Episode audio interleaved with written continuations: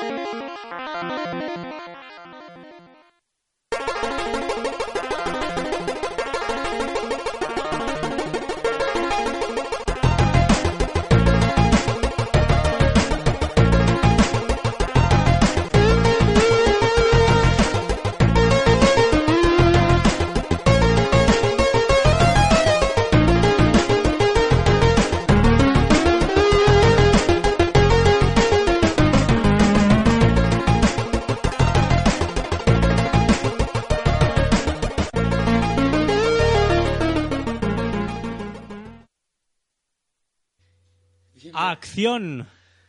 Bienvenidos a Retractivo Podcast número 54, 54.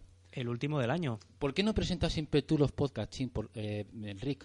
Porque yo nunca me sé los números. Es una tontería, siempre hago el mismo error. Parece mentira que tú además lo, lo tengas apuntado en el guion y yo me lo sepa de memoria. bueno, pues es el último podcast de este año. Aunque el año, aunque el mes que viene, el día 12 de diciembre, vamos a hacer pues un especial, una especie de maratón que ya iremos contando. Televisado. Televisado. Muy bien. Y hoy estamos aquí para traeros una historia nueva, pero además una historia distinta de lo habitual, ¿verdad, Enric? Una historia victoriana. Una historia victimista, pensaba que ibas a decir. Pero es que encima tenemos a Chim, el causante de todos los problemas durante todas, todos estos podcasts que llevamos hechos. 54 podcasts por 10 problemas técnicos en cada podcast da un total de 540 problemas técnicos. Y todo es culpa tuya. ¿O no? Bueno, más o menos.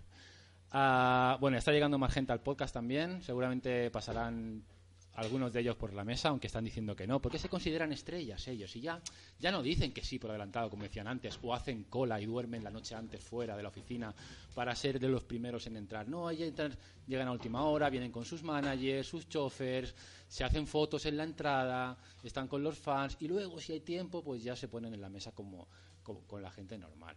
Pero bueno, eh, como decíamos... Los queremos igual, ¿eh? Hay que quererlos igual, claro que sí. Chin, ¿tú qué vas a hacer hoy aquí con nosotros sentado? Yo hacer de pintamonas, creo, un Muy poco. bien. De hecho, ya has pintado una mona. Mira, ya ahí lo he atrás. pintado. Bueno, la- el dibujo que veis ahí detrás no es, eh, no es eh, ninguna otra persona que Ada Lovelace, que es nuestro protagonista del podcast de hoy. Y os preguntaréis, Ada Lovelace, a mí me suena un lenguaje de programación, algunos. Otros seguramente sabréis la historia. A, lo- a los que no les suene, muerte para ellos, como la muerte que me desean a mí en el chat. Va, va por vosotros. Te quieren mucho, ¿eh? A veces en el chat. Un montón. Bueno, Ada, Ada Permíteme un pequeño inciso, eh, recordar a, a la, a la gente que nos ve que hoy volveremos a sortear camisetas. Eh, no sé cuántas mm, sortearemos, pero eh, mirad las bases en la web. Sí, ¿no? Sí, sí. Sí, se oye, se oye. Eh, mirad las bases en la web porque volveremos a sortear una camiseta firmada por nosotros, incluido Saturnino, que ya veremos a ver si conseguimos que se siente un ratito. Si los fans lo sueltan y lo dejan un momento tranquilo, vendrá aquí. Efectivamente. Y bueno, como- vamos a Bueno, empezar. Comentar también antes de empezar que hoy eh, se hace público, seguramente en el blog y en la cuenta de Twitter de Retro Mallorca, que ya tenemos un evento en breve, el, el próximo mes habrá Retro Mallorca de nuevo aquí en Mallorca. El 19, si no voy mal. Ajá. Y nada, echarle un vistazo a la cuenta de Twitter, pero después del podcast, ¿eh? no, no hagáis multitarea porque esta historia, aunque vamos a contaros una historia de hace pues 200 años, os prometemos que es súper interesante y que la vais a disfrutar. Esto es una promesa ya que os adelantamos, así que... In- Intentaremos que Saturnino venga a la mesa porque estaba vivo por entonces y a ver si nos puede contar de primera mano algo. Claro. De hecho, debe tener hasta fotos y todo. Creo que sí. Claro. Bueno, Ada Augusta, Ada Byron. Este es el, este es el nombre, uno de los nombres que, que- que- que- que- Condesa, ¿eh? Llegará a ser condesa, pero al principio Tiempo al Augusta Ada Byron. ¿Quién es Augusta Ada Byron? Es una matemática, eh, entre otras muchas cosas, que además eh, ha sido reconocida mucho después por un trabajo que hizo en concreto para la máquina analítica de Charles Babbage. Ah, esta máquina analítica eh, iba a ser, pretendía ser, algo así como el primer ordenador de propósito general. Decimos algo así porque realmente no era un ordenador ni llegó a fabricarse, a construirse del todo, Pero en aquel momento era eh, el proyecto más ambicioso y más eh, cercano a llevarse a cabo de lo que hoy conocemos como un ordenador personal. Que luego veremos qué dificultades tuvo a la hora de, de construirlo porque, porque finalmente no se construyó. También se conoce a Ada, Ada Lovelace, por ser la primera programadora de la historia. También es una cosa que vamos a discutir aquí. hasta Pro- qué punto es ¿Programadora o verdad. programador? Persona. Sí. Lo que sí que vamos a descubrir es que Ada Lovelace fue una de las primeras personas en ver las posibilidades de lo que la tecnología y más concretamente los ordenadores iban a traer a nuestras vidas. Todo esto empezó hace solamente 200 años y la historia que os vamos a contar es la eh, breve pero intensa vida de, Ada Lovelace. En el siglo XIX, antes de empezar a contar su historia, vamos a contaros un poquito cuál era la situación, para que nos hagamos una idea, sobre todo, de algo que nos gustaría quedarse muy claro, que es la dificultad, el marco en en el que se encontraba Ada por el hecho de ser mujer y por el hecho de pretender dedicarse a algo tan de hombres en ese momento como era la ciencia. La mujer en aquel momento, en el siglo XIX y ahora también, pero en aquel momento más, eh, estaba relegada a un segundo plano en cuanto a temas de ciencia. Eh, de hecho, no estaba ni permitido su acceso a las universidades. Eh, aunque también hay que decir que en ese momento empezaban a haber avances importantes para que esto dejase de, ser así. Era realmente complicado para una mujer pretender dedicarse a- a- al tema de la ciencia, ¿verdad, Enrique? Y en cuanto a tecnología, ¿cómo era la tecnología hace 200 años? Pues os podéis imaginar que estaba todo en pañales.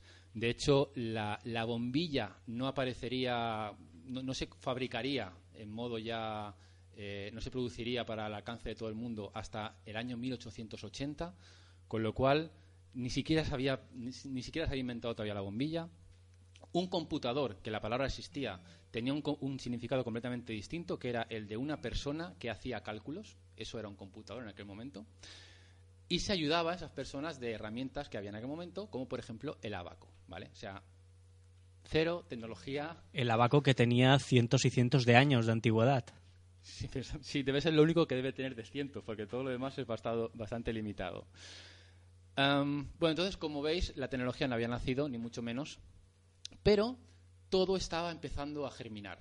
De hecho, muchas de esas cosas que estaban empezando a convertirse en tecnología en algún momento no se veían como tal, como por ejemplo eh, un invento que, que lanzaban en 1801 una persona que se llamaba Joseph Mary Jacquard. Esta persona lo que había hecho era reinventar las máquinas de telar. Hasta ese momento las máquinas de telar, que aparte de que eran inmensas, necesitaban un montón de trabajo manual y mecánico. Di- Digo yo, ¿este era de origen francés, de origen belga? Creo que, no lo sé, a lo mejor Ya le he francés. pillado, ya A lo primero. mejor francés.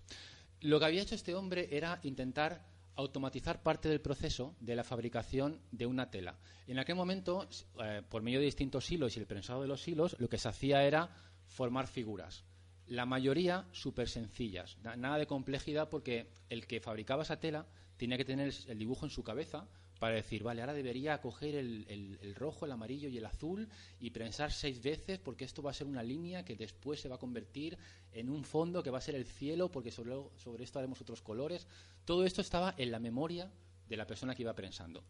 Lo que inventó esta persona fue una especie de tarjeta perforada, ya vemos aquí un poco de relación con la, con la informática, donde venía descrito un poco los pasos que tenía que seguir esa máquina, qué hilos debía dejar pasar y cuáles no, para que simplemente con un trabajo mecánico de subir y bajar una palanca se fuese acomodando cada fila de los colores necesarios para que conformase esa imagen.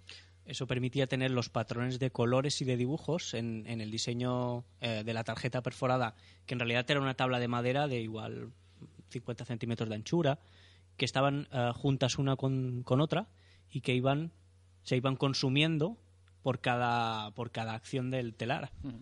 Pues esto, Enrique, es lo más parecido a las tarjetas perforadas que todavía tendrían que pasar 160 años para que apareciesen, pero estaban inspiradas en esto. Y ya veremos a quién le despertó esa inspiración.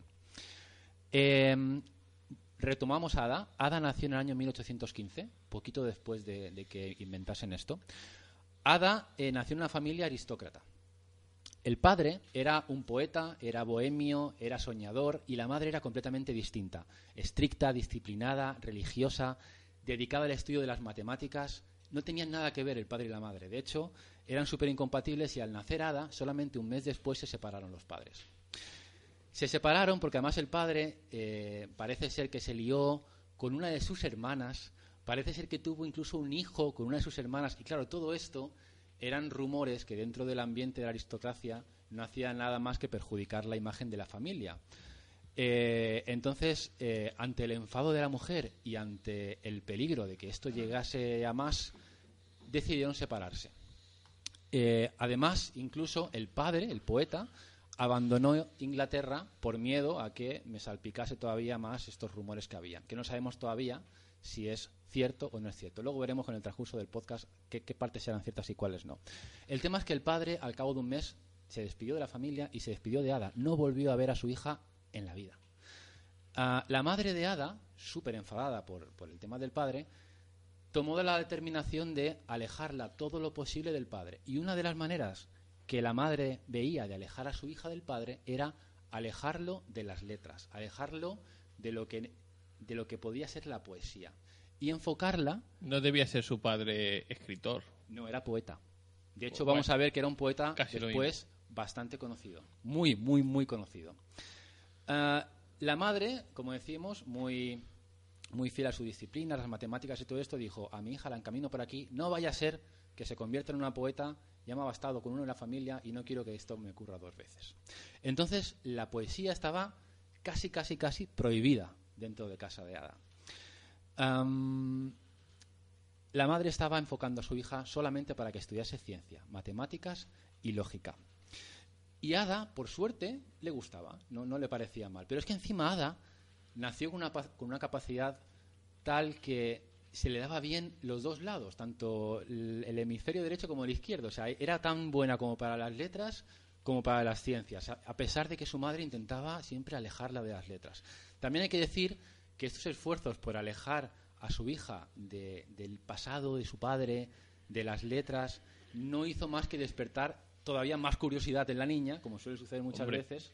Pero a la hija la tenía un poquito aislada. Hay que decir que no iba al colegio como irían los demás niños de su época. No, por varias razones. Primero, porque Ada siempre eh, se caracterizó por tener una, una salud bastante frágil. Era muy propensa a coger enfermedades, a estar en cama. Su madre, su madre encima era súper protectora y a la más mínima ya también la, la, metía en cama. Prácticamente no salía de casa y también, como era una familia adinerada, tenía los mejores profesores, los mejores tutores que iban a su casa. De hecho, sus profesores eran los mejores matemáticos y científicos que algunos de ellos daban clases en las universidades. Esta fue la educación que tuvo Ada desde pequeña, desde los cinco años. Además, todo muy intenso. La madre de Ada le hacía estudiar de lunes a sábado todos los días y los domingos le dejaba tiempo libre para cosas que la madre decidía, como canto, lectura o visitas educativas a, algunos sitios. O sea, esta niña estaba, se levantaba con libros, comía con libros y se acostaba con libros. Y cuando tenía un poco de tiempo, su madre le hablaba de lo que había leído en otro libro.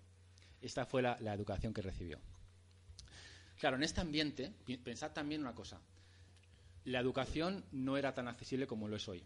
Y, hay, que decir que no iban precisamente profesores que solo se dedicaban a la enseñanza. tenían un perfil un tanto especial. No sé si... ¿Por ejemplo?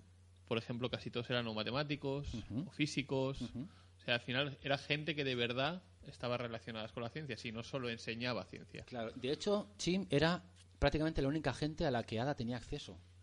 Esa gente, esos profesores, se convertían al mismo tiempo en sus amigos, porque ella, al, no poder salir prácticamente de su casa, eh, al coincidir con una enfermedad que tuvo, que la tuvo tres años sin poder andar, esta niña, las únicas personas que veía pasar por su casa eran profesores, matemáticos, científicos, incluso se llegó a hacer amigos de ellos.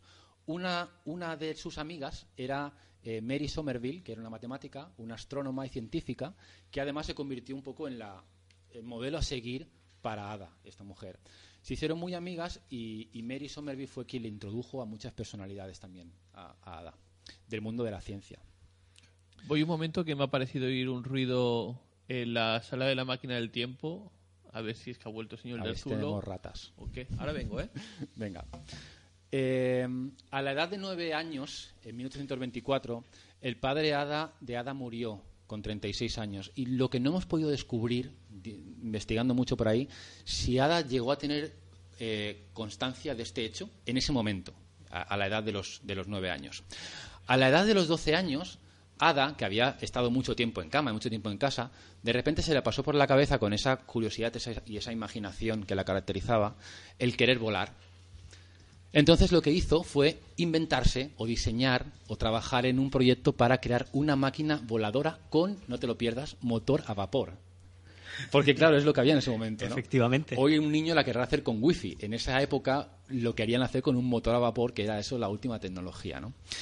Eh, tenéis, que, tenéis que imaginaros cómo una niña de estas características se toma en serio querer hacer una máquina para volar. O sea, no es como, no se te pasa por la cabeza y le dedicas media tarde a eso, sino que ella de repente empezó a volcarse en ese tema, incluso a pedir ayuda a sus profesores, sus profesores encantados, porque también que un niño de estas características te pida información sobre qué materiales usar, cuáles son las proporciones adecuadas, investigar los pájaros para ver cuál es la proporción de las alas, para en base a eso decidir cómo va a ser mi máquina, iba a tener forma de caballo, iba a tener capacidad para, para volar varias personas, no deja de ser una niña en el fondo, pero eh, los profesores la ayudaban.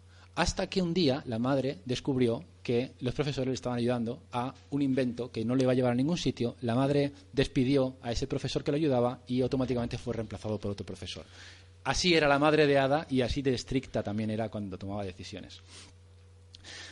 En 1829, solamente con 14 añitos, le sucedió estas enfermedades que comentábamos de que la tuvo paralizada tres años. ¿Qué hace una niña cuando está parada tres años? Bueno, la, la debían tapar en una sábana como esta de aquí.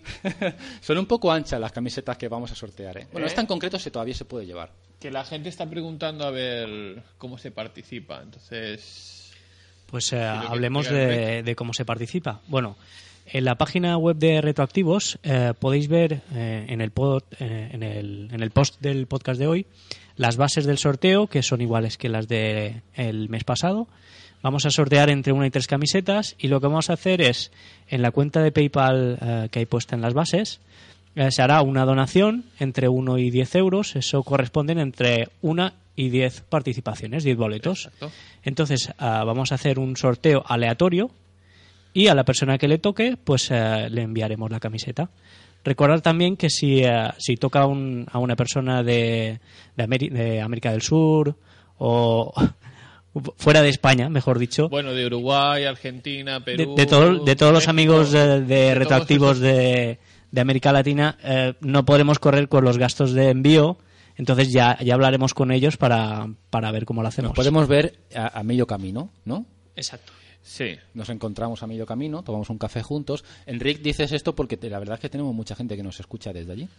Lo cual nos llena de alegría y bueno, también nos, nos acordamos de la gente de Mallorca y la de gente de España, por supuesto, pero que nos vean desde tan lejos con la diferencia horaria que hay, Esto- pues estos a lo eh, mejor están en cama como Ada Lovelace, metidos en la cama y escuchándonos. Sí, me haciendo amigos, como siempre. No, te lo digo para que a colación tú sigas hablando de Ada, ¿sabes? Exacto. ¿Qué hace un niño cuando las enfermedades le impiden andar durante tres años? Algunos quedarían en una locura, otros lo que harían sería terminarse todos los juegos que hay para la Play 4. Ada decidió profundizar todavía más y la madre no le presionaba, ella misma se presionaba el doble en las matemáticas. Pero además ya tengo 14 años, empiezo a hacer un poco lo que me sale de... Y además voy a empezar a, a interesarme también por la poesía, que siempre me ha gustado, que yo no sé todavía qué, qué pasa aquí raro en mi familia, que mi madre no me deja que, me, que, que- que le eche mano a los libros de poesía, y a mí la verdad es que me mola. Porque de ya hecho, empezaba, ven para acá electricista, y la madre no la dejaba continuar. ¿Cómo es esto? No dejaba. Sigue. De hecho, Ada, eh, inconsciente ella, de, de dónde me viene a mí esta, esta, esta capacidad ¿no? para, para la poesía, ella era muy dada a explicar incluso fenómenos matemáticos recurriendo a la poesía y las metáforas, cosa que era, para el asombro de todos, era algo muy curioso, ¿no? Ver una niña explicando conceptos matemáticos en base a poesía. Ella lo hacía, ella, ella lo hacía así. Eh, ya con 18 años, lo que hicieron fue un poco presentarla al público, ¿no? No nos olvidemos que familia aristocracia lo que hacen es un poco presentarte a los 18 años, oye, esta es mi hija, es súper lista, aquí la tenéis, vamos a empezar a moverla por distintos eventos así un poco... eh, Empieza la puja. Claro, empiezan a enseñarla. Eh, una de las personas que conoce, conoce muchas, ¿no? De hecho tiene esta fama de que tiene ciertas libertades, de se le da bien relacionarse con la gente nueva que va a conocer. Pero, No ¿qué tipo de relación, no? No tiene problemas. no. a menos se crea por ahí cierta fama, está por demostrar, pero se, hay mucha gente que comenta eso. Pero ella fumaba, ¿no? Ella parece que fumaba pipa y lo hemos descubierto porque han, han hecho un cómic de, de Ada, eh, que además parece muy divertido de, de- de- de leer, y en el cómic aparece siempre fumando pipa. Yo no sabía que fumaba pipa. Yo tampoco. Hmm. Bueno, el tema es que conoce a una persona súper importante en su vida, que es Charles Babbage. Como decíamos al principio, Charles Babbage, el inventor de la máquina diferencial y posteriormente de la máquina analítica, se encuentra con él en el año 1833, cuando ya tenía solamente 18 años. Si miráis por la Wikipedia o por los otros sitios, vais a ver que hay tres versiones distintas de cómo Ada conoce a Charles Babbage. Y tú dirás, ¿qué más me da cómo lo conoce? Pero es que aquí nos tomamos todo muy en serio. Existe la posibilidad de que Mary Somerville, esta profesora que él tenía, con, el que, con, con la que hizo, eh, se llevaba muy bien y eran ya prácticamente amigas, se dice que en una cena que organizó Mary Somerville acudió Charles Babbage y se conocieron allí. Se dice que no, que, que Ada fue a una conferencia de, de Dionysus Latner y ahí le conoció. También se dice que simplemente eh, Mary Somerville le puso en contacto con Charles Babbage, hablaron y a cabo de unos meses Charles Babbage le dijo, vente a mi taller, te enseño la máquina y acudió con su madre, por si acaso. Eh, hay estas tres versiones. El tema es que lo conoció y que lo conoció en el año, 80 y- en el año 1833. ¿Qué pasó en ese momento? Cuando Ada conoce los inventos de Charles Babbage, Ada queda completamente enamorada, no de Charles Babbage, aunque también hay rumores de que parece que luego llegaron a más, pero sí de, de- la máquina que estaba construyendo. Charles Babbage venía de construir una máquina anterior que es la, la diferencial. Una máquina, Enrique, que permitía hacer cálculos básicos. Sí, eh, tema de, logaritmos. Eh, en aquella época, eh, obviamente no había calculadoras como las tenemos ahora científicas. La gente lo que tenía que hacer para hacer un cálculo complejo con logaritmos o con senos y cosenos era eh, utilizar tablas. Eran libros de tablas que estaban llenos de números y números y números, números, números. Por tanto, si querían hacer el logaritmo neperiano de un número raro, tenían que mirar dentro de esta tabla el más aproximado, el que más se parecía, y luego había una, un, métodos de cálculo para aproximarse a un resultado. Él, eh, pensaba que, era necesario una máquina para tener el resultado correcto eh, al instante, sin tener que hacer consultas dentro de libros y libros y páginas y páginas de, de resultados. A mí siempre me preocupa que escuchéis estas historias y penséis, joder, pero si es súper claro, ¿no? Si esto lo veo hasta yo. Año 1833. La bombilla aún no, no se vende. Bueno, todo, ¿Vale? todo iba a vapor por la época. Todo va a vapor. Esta máquina va a ser mecánica. Esto es como si de repente ahora te llama un amigo y te dice, te presento a este. Vas a su casa y el tío tiene un cyborg en su casa. ¿Vale? Es, es, es, el, es el futuro. O sea, esta mujer de repente vio el futuro, vio 100 años vista lo que, lo que iba a pasar.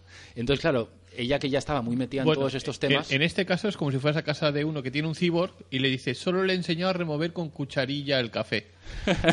Pero es que encima, encima también sucedió una cosa. Charles Babbage llevaba tiempo peleándose con esto. Llevaba 11 años trabajando en la nueva máquina. 11 años, se dice pronto. Estaba incluso un poco también, ¿cómo se diría? Eh, había no tirado la toalla, pero llevaba 11 años intentando explicarle esto al mundo, intentando conseguir financiación de, Gran Bretaña. No conseguía nada. De repente viene esta mujer nadie pensaría que por el hecho de ser una mujer en esa época iba a entender lo que Charles Babbage estaba haciendo y la, y la tía entendió perfectamente lo que estaba haciendo. Y entonces los dos se fliparon ahí en medio y, y sucedió lo que tenía que suceder. Vamos a empezar a trabajar en esto juntos. Charles Babbage lo primero que reconoció en ella fue una capacidad como no había visto en ninguna otra persona para entender lo que estaba haciendo e incluso ayudarle a seguir avanzando con esa máquina, ¿vale?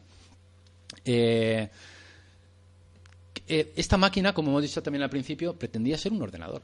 Pretendía ser algo distinto a lo habitual que era, hagamos una máquina que hace algo muy concreto. No, Bueno, esto... no, un ordenador, era un calculador. Y ya está. Sí, pero ibas a poder hacer cualquier cosa como haces con un ordenador.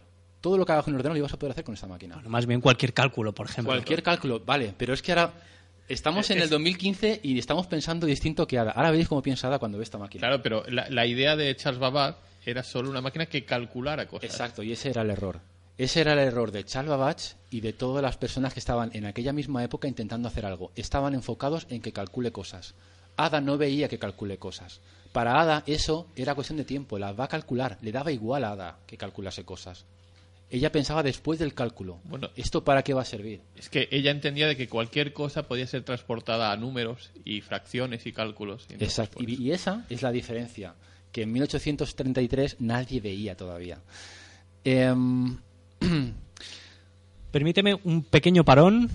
Eh, ya hay gente que, pa- que participa en el sorteo. Desde aquí les damos las gracias a Juan Segura, nuestro amigo Juan Segura. hombre, Eh, a, a Sasuke Torrens Juan, Se- también. Juan Segura ya participó en el anterior es- también. Esperad un momento que creo que vuelvo a oír otro ruido ahí. Las ratas, en estas la- son las a ver si hay alguna rata. Ahora vengo, ¿eh? Y también a Miguelillo. Miguel Lillo. Miguel yo. Muy bien, pues gracias, gracias a todos. Ya le hemos echado el ojo al micro, ¿eh? Ya sabemos, con estas aportaciones que estáis haciendo, incluso qué modelo de micro vamos a comprar. Y es un micro que verás tú cómo se va a ir esto, Enrique. Muy bonito, además. de ¿eh? momento, la idea era comprar micros nuevos, pero hemos decidido enfocarnos de momento en comprar uno, pero bueno. Y así, poquito a poquito, iremos reemplazando a los demás y, y notaremos un gran cambio. No será lo mismo que tenemos, pero un poquito mejor, sino que ya será menos uno que nos va a durar toda la vida. Es- Queremos empezar el año no, no solo con un podcast muy interesante, sino además con, con micros nuevos para que nos escuchéis mejor. Bueno, pues entonces Ada le dijo, háblame más de esto, quiero saber más de tu máquina. Y entonces Charles Babbage le empezó a contar, mira, aún la estoy diseñando, ¿vale? Vengo de hacer la otra, que es esta de los cálculos más sencillos que nos explicaba Enric. En esta llevo 17 años de mi vida invertidos y aún no la he terminado. Aún no sé cómo la voy a terminar, pero peor todavía, aún no tengo el dinero para construirla. Eh, llevo también peleándome con el gobierno para ver si me financian esto. Llevo in- invertido un montón de dinero mío. Hay que decir también que Charles Babbage era rico, había, tenía mucho dinero, además había cobrado una herencia muy importante y también hay que decirlo, había destinado prácticamente todo su dinero a este proyecto. El gobierno también le había pagado mucha, mucha parte del dinero que necesitaba, pero no había visto eh, un resultado como para decir, te seguimos ayudando y de, ne- de- de hecho te vamos a seguir ayudando en este nuevo proyecto. ¿no? Le estaba costando bastante. Aparte también que a Charles Babbage tampoco se le daba muy bien gestionar este tipo de cosas. eh, se le daba más bien mm, hacerse, hacerse enemigos que, que conseguir amigos. Era una persona de carácter. Sí. Tenía Además cambiaba mucho de opinión todo el tiempo y volvía un poco loco a la gente porque él no era consciente que en esta época era muy difícil construir una máquina de la complejidad y de la de la eh, tenía que ser muy muy perfecta para que funcionase y él no no no no entendía por qué las personas que tenía al cargo para construir esta máquina se veían con tantos problemas a la hora de, de crearla. Y es que al final se ha demostrado no había todavía tecnología como para construir una máquina de tal precisión. Eh, claro, esto, le llevaba a él a, muchos, muchos cabreos y muchas peleas con, su equipo. El tema es que, independientemente de todo esto, eh, Ada estaba muy interesada. ¿no? Le dijo que, iba a tener un motor a vapor, la máquina iba a funcionar a través de un motor a vapor, nada de electricidad todavía. Eh, iba a tener dos partes. Una parte iba a tener una especie de almacén para guardar datos, lo que podría ser una memoria. Ahí iba a guardar variables, iba a guardar información que se iba a necesitar durante el cálculo. La otra parte iba a ser como una especie de CPU, como, como conocemos hoy, que se iba a encargar simplemente de calcular todas las cosas en base a esa información que tiene guardada. Tenía un problema, Charles Babbage, es que todavía no tenía muy claro cómo le iba a introducir las órdenes a la máquina. En aquel momento era un pro, hostia, ¿cómo le decimos a la máquina que haga algo? Habrá que inventar alguna, alguna manera de decírselo. Sí tenía claro el cómo la máquina iba a devolver los datos. Eso iba a ser mediante una especie de impresora. ¿no? Iban a salir de alguna manera impreso el resultado final. Pero ¿cómo se lo vamos a introducir? Todavía era, un misterio para Charles. Por voz, a lo mejor iba por voz. Bueno, entonces, como os decíamos, quedaron eh, súper sorprendidos mutuamente de las capacidades del otro y decidieron empezar a trabajar. Eh, Charles Babbage llegó a llamar a Ada la encantadora de números por la capacidad que Ada tenía de, de manejarse con los números y además de interpretarlos, ¿vale? Volviendo a lo que comentábamos antes de sus, su facilidad con la poesía y para, pues eso, explicar conceptos tan abstractos y complejos como son las matemáticas por medio de, de poesía, a Charles Babbage, pues cuanto menos le, le- le- impresionaba aquello. Y Ada empezó a, a contribuir. Eh, a veces se reunían en casa de uno de ellos y la mayoría de las veces era todo mediante carta. Volveos a imaginar a la situación. O sea, como ahora con emails, comunicación no, como por ahora emails. con emails, no. O sea, yo te mando una carta, de hecho te voy a mandar 20 cartas porque se van ocurriendo cosas por el camino. Tú vas a ir a correos y tienes 20 cartas mías donde la primera te digo una cosa, la segunda me contradigo y la tercera me vuelvo a contradecir. Pero lo importante es Lo el importante el es leer la total. última.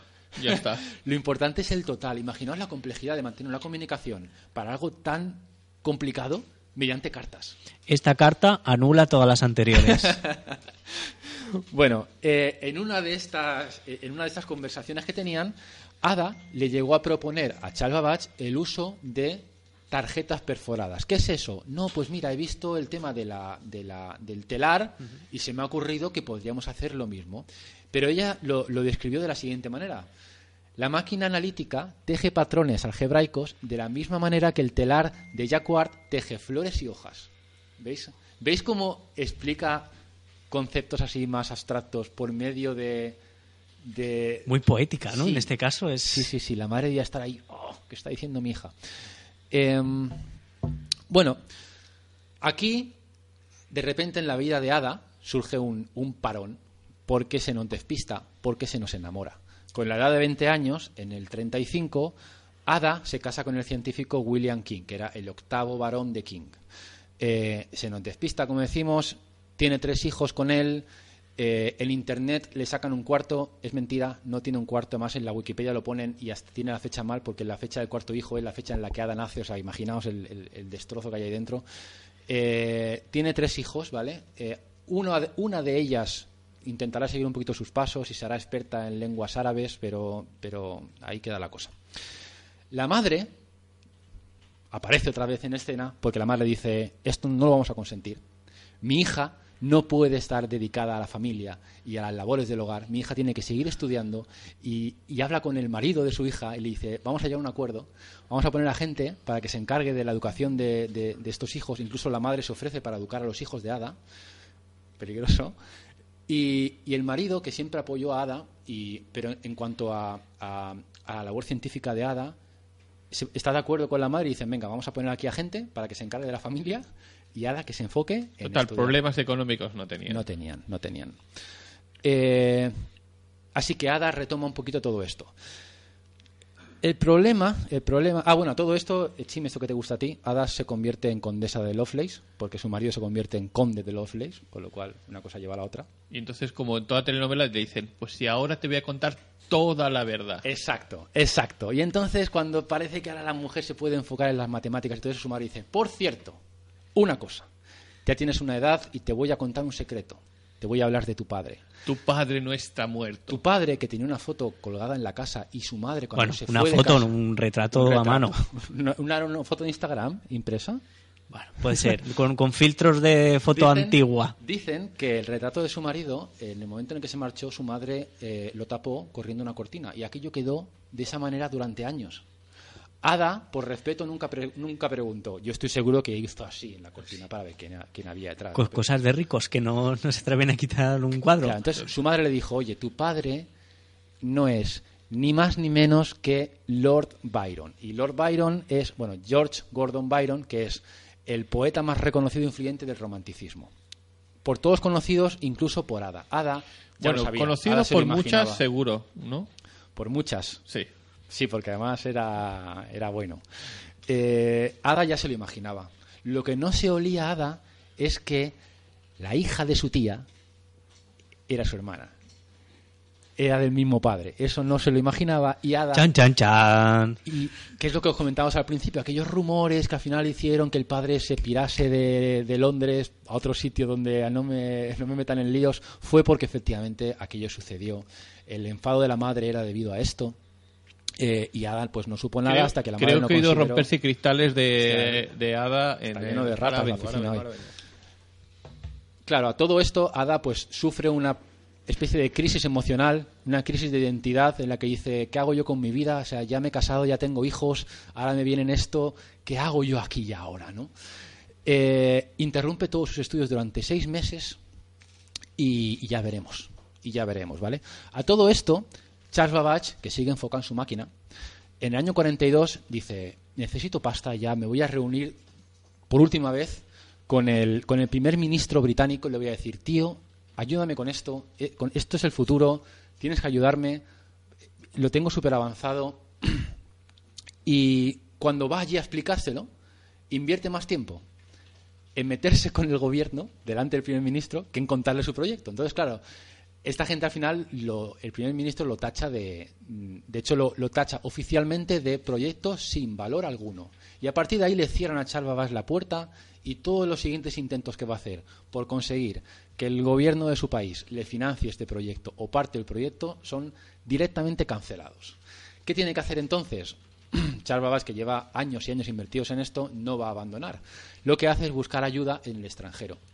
Entonces, en el año 42 le dicen, oye, vente a Italia, aquí hay un congreso que es el segundo congreso de científicos italianos, gracioso el nombre, y dice, ven aquí y nos cuentas el tema de la máquina analítica, porque aquí hay mucha gente muy interesada en lo que estás haciendo, entonces ven a contárnoslo.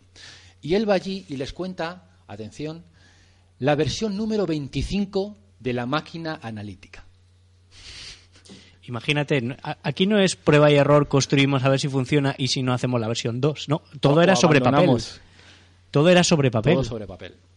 El tema es que cuando él llega allí, expone todo esto en una jornada en la que además de su exposición, incluso luego habría debates con, con, otras personas científicas que iban a hablar del tema este, y todo eso queda recogido por Luigi Menabrea, un italiano que después sería primer ministro de Italia. Pim pam. Pim pam. Hace un, artículo científico con esto y lo publica. Entonces, lo publica, claro, lo publican allí, en, en, Italia, en Francia, se, realmente se publica en francés incluso. Entonces, eh, Charles Weston, que era un amigo de Charles Babbage, dice, hostia, el estudio que ha hecho este tío es una pasada. Podríamos traducirlo al inglés, a ver si conseguimos moverlo aquí en nuestra casa, que la gente lo conozca, gracias al trabajo que han hecho en Italia. Mandan huevos que tengan que ser en Italia donde se desarrolle esto más que aquí. Entonces, vamos a traducirlo y a ver si aquí lo, aquí lo conseguimos mover y divulgamos un poquito más el, proyecto. Entonces dijeron, ¿quién mejor que Ada, que está ayudando en esto, que habla francés perfectamente, que nos lo traduzca a ella? Y, y Ada, ningún problema, cogió ese artículo científico, lo tradujo al inglés, lo terminó, se lo enseñó al amigo, a, Charles Weston, y los dos fueron a Charles Babbage y le dijeron, oye, mira lo que hemos traducido, te hemos hecho esto.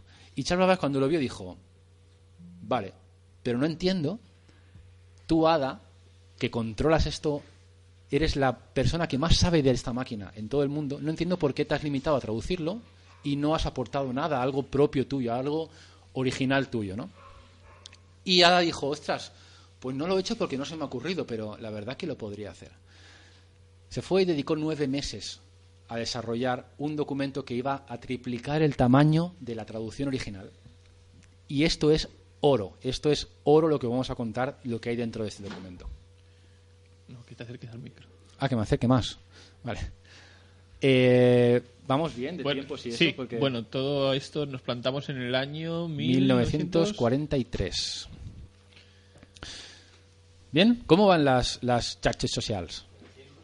Hacemos esta pausa 1800, en el 43, 1843. y recordamos a la gente que quiera participar en el sorteo de una o varias camisetas, dependiendo de lo que alcancemos, con Parece firmas de que- todo el equipo, de Saturnino, de Juansa, de Enric. Que hay dos donaciones de Marce también. Eh, pido perdón porque me ha llegado un tuit a la mano. Estoy tan emocionado con la historia de Ada que no me acuerdo ni de abrirlo. A ver, wow, pedazo de tuit. Esto debe ser un post en un blog directamente. Jonathan, préstamo Ah, vale, estáis hablando. Vale, pues aquí tenemos uno de Jonathan, no sé si lo habéis dicho. No, Jonathan no. ha participado con 10 euros. Muchas gracias, Jonathan. Muchas gracias. Aquí tenemos tu, tu, tu resguardo oficial. Vamos a dejarlo por aquí. Eh, invitamos a la gente nueva que está apareciendo si se quiere venir a la mesa también. ¿Vale? Em, Bueno, serán invitados sorpresa al final. invitado sorpresa. Pues vamos a seguir. Ahora viene lo bueno, ¿vale?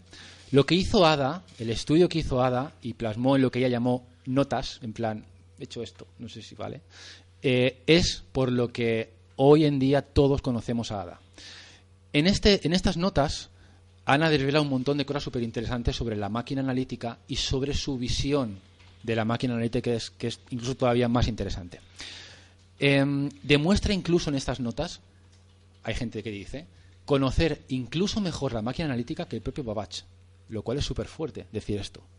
Muy curioso.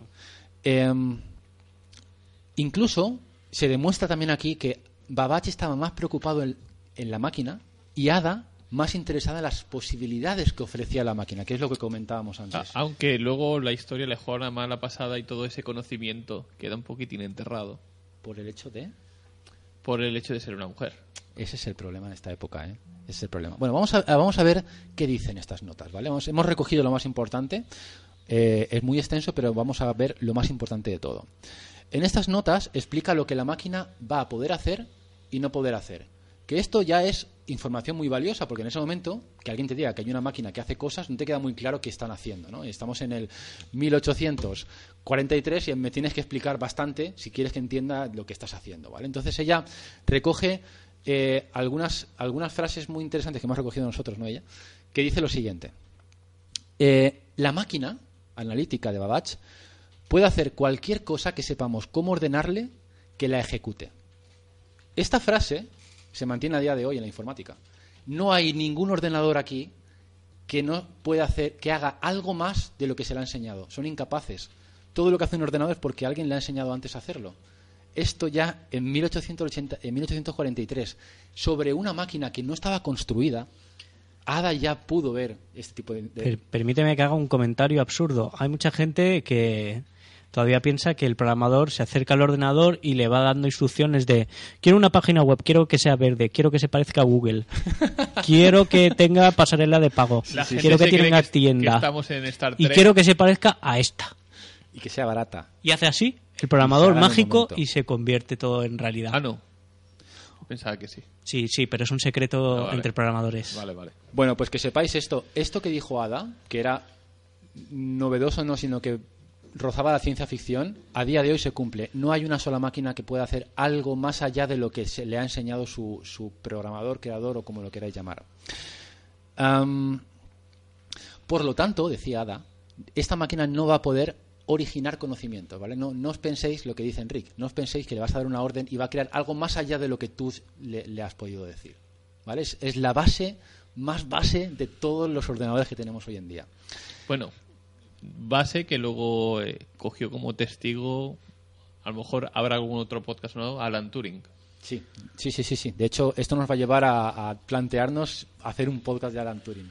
Y de Charles Babbage incluso, ¿eh? Bueno, Sí, sí, sí, sí. eh, este intentaremos que sea uno, así como hablamos muchas veces de, de empresas, compañías, consolas, siempre intentamos que sea un poco variado y pues decidimos incorporar también algunos personajes históricos que creemos que también es conveniente. Parece que tenemos otra donación, pero eh, tengo un problema con la versión del navegador este. Y me voy a tener que pelear con él un ratito te, te para... pone las donaciones en pesetas. Me, dona, me pone las donaciones en pesetas y no hay manera de ver quién me las está dando.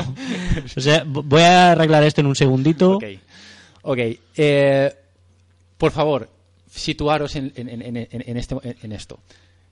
No hay ordenadores, no existe ninguno. El único intento que existe, este hombre lleva 17 años intentándolo hacer. No existen los lenguajes de programación, no existe nada, ¿vale? Y entonces esta mujer en las notas empieza a decir lo siguiente. Una operación es la suma de una secuencia de instrucciones. ¿Qué son las instrucciones? Las instrucciones pueden contener repeticiones. Es decir, para calcular cualquier cosa nos va a hacer falta decirse a la máquina en base a una serie de instrucciones. Y ella prevé. Bueno, ¿Habrá cálculos? su idea era que todo se pudiera descomponer en tareas más sencillas de manera en que la máquina las pudiera ejecutar. Exacto. Cuando tú descompones una operación compleja en operaciones más sencillas, de repente te das cuenta que muchas operaciones sencillas se repiten en ese proceso.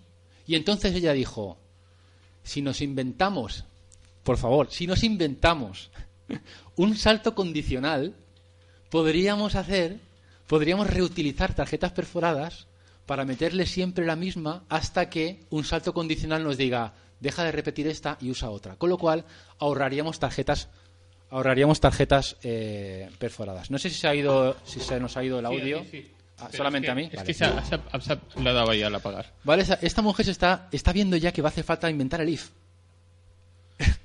¿Os dais cuenta? Por el hecho de que eso nos va a ahorrar tarjetas perforadas. Es el futuro. Y entonces, Es que la otra solución era repetir una y otra vez la misma tarjeta, misma perfor- tarjeta. perforada una- las veces que fuera necesario. Claro.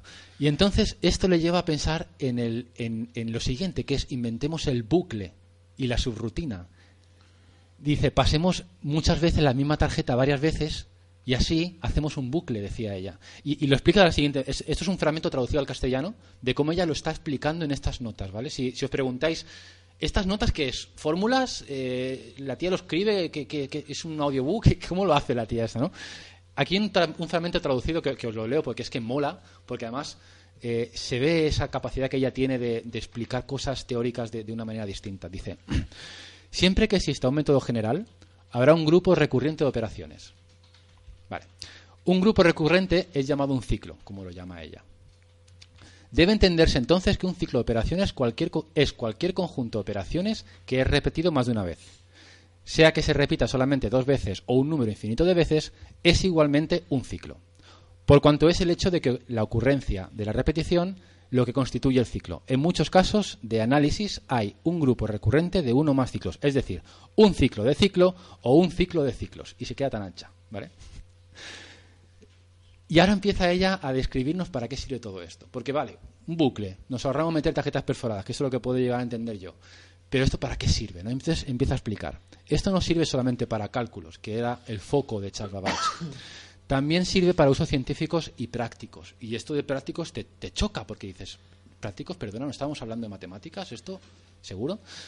Y aún va más allá. Bueno, un- una de las ideas que barajaba Ada era componer música Exacto. a partir de eso. Esto es, esto que dice Chim es ya la hostia. Este fragmento también os lo voy a leer porque esto deberíamos leerlo todas las noches antes de acostarnos. Escuchad esto. Habla de la máquina analítica en las notas y dice, la máquina analítica pudiera actuar sobre otros objetos no numéricos. Flipa esta frase, o sea, no cualquier cosa que tú Flip- puedas traducir flipa- a números, Flipáselo al micro. Cualquier cosa que tú puedas traducir a números, la máquina lo va a hacer. Es lo que dice esta frase. De hallarse objetos cuyas relaciones mutuas fundamentales puedan ser expresadas por la ciencia abstracta de las operaciones y sean también susceptibles de adaptarse a la acción de la notación operativa y el mecanismo de la máquina. Es decir, cualquier cosa que tú sepas traducir en números, se lo vas a poder dar a esta máquina y esta máquina va a poder trabajar con ellos. Y entonces por un ejemplo que es Dice, supongamos, por ejemplo, que las relaciones fundamentales de los tonos de voz en la ciencia de la armonía y la composición musical fuesen susceptibles, que luego ha sido que sí, de tales expresiones y adaptaciones. En, en tal caso, la máquina pudiera componer piezas musicales elaboradas y científicas de cualquier grado de complejidad a tu alcance. Es Bueno. decir, El primer mod tracker de la historia. Claro, esta tía está viendo una máquina mecánica que hace sumas y restas y operaciones complejas y está viendo ya un ordenador con el que hacer música. Está que compone música. Está diciendo, si fuéramos capaces de traducir los sonidos en números, este ordenador sería capaz de componer música. ¿Os, os dais cuenta de su cerebro? ¿Dónde está, o sea, ¿dónde está su cerebro físicamente y dónde está su cerebro realmente cuando está pensando? O sea, se está yendo 200 años más para adelante. Es una pasada esta mujer. Pero es que encima va todavía más allá. Y dice, fruto de la rapidez y la facilidad de esta máquina, habrá un mayor y más profundo entendimiento del conocimiento humano. O sea, esta tía ya está viendo que vamos a ser todos más listos y vamos a comprender mejor el mundo que nos rodea gracias a este ordenador. ¿Qué quieres que diga la polla? ¡Es la polla, coño! Quería decir no me dejabais. bueno, entonces, finalmente dice, vamos a demostrarlo con ejemplos. No, no se queda eh, solamente en las teorías, vamos a demostrarlo con ejemplos. Y habla con Charles Babbage y le dice, a ver, necesito ejemplos de cosas que esta máquina va a poder hacer, pero que no hace la otra, ¿vale? Quiero también que la gente vea que la otra hacía hasta aquí y que esta hace a partir de aquí. Y entonces Charles Babbage le empieza a sugerir cosas. Una de las eh, cosas que le sugiere es eh, calcular los números, lo tengo por aquí, no sé cómo, no, no- no consigo acordarme nunca de este nombre. Los números, los números, bueno, los números de Bernoulli, Yo os, os- seré sincero, matemática. he intentado entender cómo se calculan y ni soy incapaz. Me parece complicadísimo y súper complejo de calcular, pero e- ella demostró esto. Ella lo llamaba planes. Un plan para que la máquina calcule los números de Bernoulli. Este plan hoy lo conocemos como un programa o como un algoritmo. En aquel momento no existían todavía estos conceptos. Ella lo, lla- lo llamaba planes. De hecho, cuando ella describió el plan en estas notas, automáticamente hoy lo hemos traducido como, ya está, esta fue la primera persona que programó. En realidad parece que esto no es así. Y si miras la biografía de Charles Babbage, él dice que lo hizo él. Que él fue quien le dio a Ada el, el código, entre Bueno, comillas, para En hacerlo. esa época era habitual que el- Atribuirse. atribuirse Trabajos de otras eh, personas. sobre todo de mujeres o que las mujeres publicaran con seudónimos de hombre. Bueno, Entonces, es una, está. es una manera de decirlo. Yo creo que Charles tiene razón, que lo hizo él. Lo creo. Eh, porque estaba capacitado para hacerlo. Y Ada le preguntó, oye, ¿qué cosas podemos hacer para demostrar a la gente que esto es así? También dice Charles reconoce, cuando se lo di a Ada, Ada descubrió un fallo en los cálculos que yo hice y lo corrigió. Y como las notas las hacía Ada, pues fue Ada la que, la que escribió el código finalmente. Como era su traductora. Él, la- él la llamaba su intérprete. Eso. Eh, entonces no queda muy claro si fue Ada o Charles Babbage quien hizo el primer programa. Lo que sí está claro en todo caso sería que Ada fue la primera persona en descubrir un bug, porque fue la que encontró un fallo antes en el, en el código, si es que lo hizo Charles Babbage, ¿vale? Eh, pero sobre todo, lo que queda claro es que Ada fue la primera persona que vio las posibilidades que nos iba a brindar la- los ordenadores. Eso sí que está clarísimo que lo vio ella, porque Charles Babbage solamente estaba enfocado en cómo hacemos para que esto haga cálculos. No, no, no, se, no se preocupaba por otra cosa. Cuando estaba todo terminado, las notas terminadas, apareció Babbage y dijo, oye, se me ha ocurrido que podríamos hacer aquí un prólogo, que lo haré yo. Vente a mi casa por la noche, le dijo, ¿no? Cuando Ada vio el prólogo y lo leyó, descubrió que el prólogo era una, una queja hacia el gobierno por la poca ayuda que había recibido para hacer la máquina. Y ahí Ada dijo, eh, no metas tus mierdas en esto, ¿vale? Quita esto. Y Charles Babbage insistía en ponerlo. Al final, después de muchas discusiones, incluso llegando a... a- sí, discutieron, decidieron quitarlo. Ada le daba igual el problema que él había tenido con la financiación. Esto era ajeno, era mucho más superior a los problemas que tenía Charles Babbage a nivel personal con, con el gobierno. ¿no? Eh, al final luego también consiguieron volver, siguieron siendo amigos, eh, lo superaron y todo siguió funcionando, pero las notas salieron sin esto. Como sí que salieron las notas, como tú decías, Tim, fue con un seudónimo. Ada no firmó con su nombre por miedo a ser censurada por ser mujer. Y firmó con las iniciales AAL. Su marido sí que la, la- la invitaba a que pusiese el nombre real, pero Ada de nuevo pensaba que esto era mucho mayor que ella. Era más importante que ella. Entonces, si por poner mi nombre esto va, puede acabar censurado, prefiero no poner mi nombre. Pero sí quiero poner un nombre porque Ada decía, yo después de esto pretendo seguir haciendo más estudios y, quiero tener un, nombre, aunque sea unas iniciales, que me identifiquen y relacionen todos mis trabajos ba- bajo un mismo sello. ¿no? Por eso no puso Charles Babbage y puso AAL, pero no quería poner su nombre porque le daba un poco de miedo también. Eh, el anonimato se mantuvo, no era un secreto en realidad, pero intentaron mantenerlo todo lo que pudieron. Eh, hasta muchísimo tiempo después. Mm, De hecho, ha sido como 100 años después que se ha vuelto a editar las notas de Ada, ahora ya sí con el nombre real de Ada. Ahora que ya no hay peligro de que nadie censure nada. ¿no? Em, Después de esto, después de esas notas, Ada le escribió una carta a Babbage, una de todas las miles de cartas que se debían estar escribiendo. Y fue muy, muy, muy clara en la, en la última carta que le escribió. Le dijo, mira, propongo, porque todo esto era teoría, era todo escrito, ¿vale? Propongo ayudarte con tres condiciones. Vamos a hacer la máquina, pero la vamos a hacer de verdad. Pero te pongo tres condiciones. Uno, déjame que me encargue yo de toda la parte práctica de esto, de todas las relaciones y, en el caso que haya disputas entre el equipo, hacer yo de árbitra. Porque la verdad es que, a ojos de Ada, Charles no era demasiado, no tenía mucha mano izquierda cuando tenía que, que defender o pelear alguna, alguna cuestión con alguien. Dos, comprométete, pero de verdad, a ayudarme en el caso de que me, haga me hagas falta. Eh, pero sin quejarte, ni cometer errores, ni perder papeles, decía. Se ve que también era un punto débil de Babbage. Y tres, le dijo, si yo en un año o en dos años consiguiese lo que necesite conseguir para poder llevar a cabo la máquina, quiero que tú te dediques al 100% al proyecto y que además designes a un equipo de personas, pero que la gestionaré yo y me encargaré yo de todo lo que es temas prácticos, lo llevaré yo. Esto quedó así. Ah, en, un- en la carta también pone una frase muy interesante que es, comparto el mismo interés que tú en la máquina analítica, pero tú aún valoras más tu fama y tu gloria.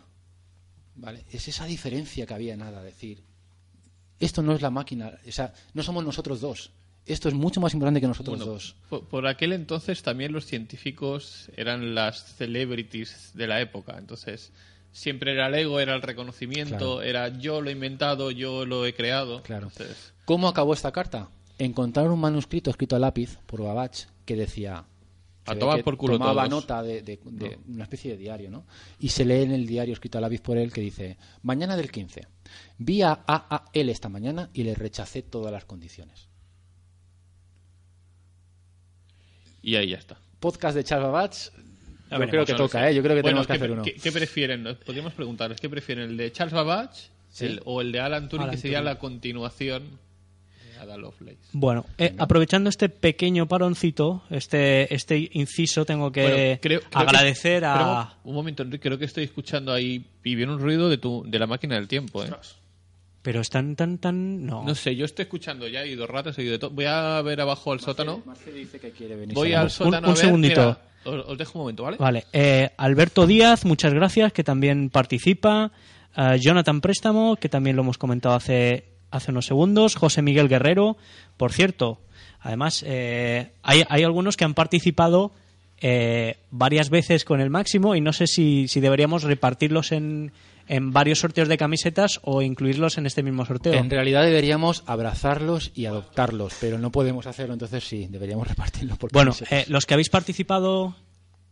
Sí, sí, sí, los que habéis participado eh, varias veces con la aportación máxima, lo que vamos a hacer es ah, re- ah, incluiros en, en, en cada, en cada, en, en los sorteos eh, por separado. Es decir, si habéis aportado tres veces, os intentaremos meter en tres sorteos. Si no conseguimos hacerlo esta semana, en el especial también incluiremos esta persona.